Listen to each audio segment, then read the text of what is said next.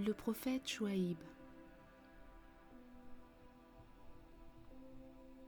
Nous voici à présent dans une ville du nom de Madiane, aussi appelée Al-Aïka, à cause de l'arbre qui porte ce nom et que les habitants adoraient.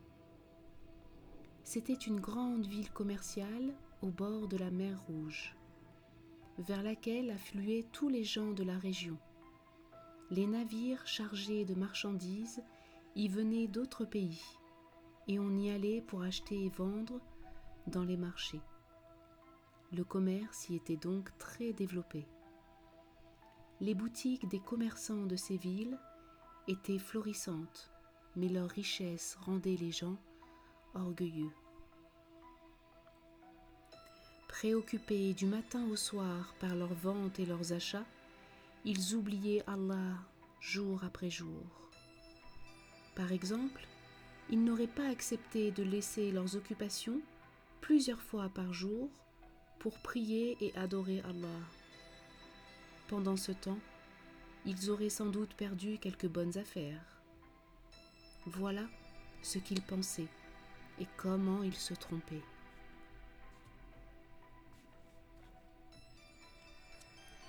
Emportés par leur envie, ils cherchaient toujours plus d'argent et se mirent finalement à tricher sur les poids et les prix de ce qu'ils vendaient.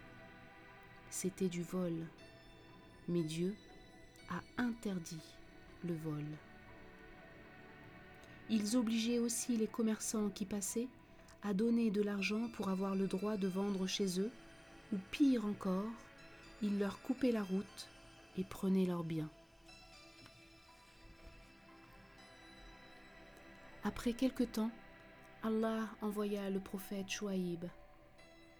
Chouaïb, que la paix soit sur lui, pour leur expliquer de ne pas voler et leur montrer que leur amour de l'argent était exagéré. Chouaïb essaya de les convaincre, car il savait très bien parler. Allah lui avait en effet accordé ce don de la belle parole. Avec intelligence, il leur expliqua de croire en Allah et de comprendre que ce que ce qu'ils faisaient n'était pas juste. Si Allah donne quantité de biens, pourquoi être malhonnête pour s'enrichir davantage? Un petit bénéfice honnête est bien plus profitable, mais ils se sentaient forts et ne voyaient pas pourquoi ils auraient dû l'écouter. Pourquoi ce Dieu dont Chouaïb parlait se mêlait-il de leur commerce? Comme il insista, ils s'emportèrent contre lui. Chouaïb leur rappela alors, pour mise en garde, l'exemple du peuple de Lot, qui n'était pas loin d'eux.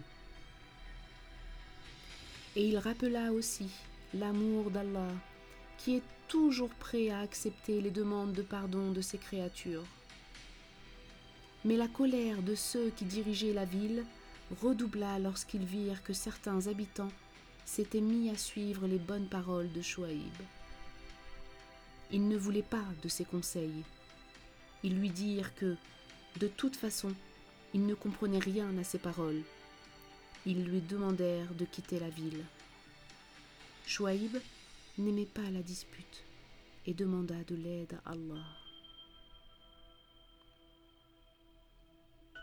Un certain temps s'écoula encore, mais rien ne changea parmi ce peuple. Au contraire, les hommes accusaient maintenant Chouaïb de mensonge.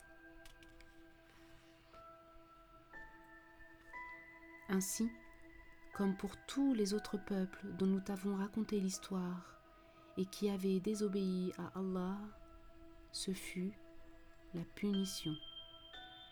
Dieu fit abattre sur cette cité malhonnête un châtiment terrible.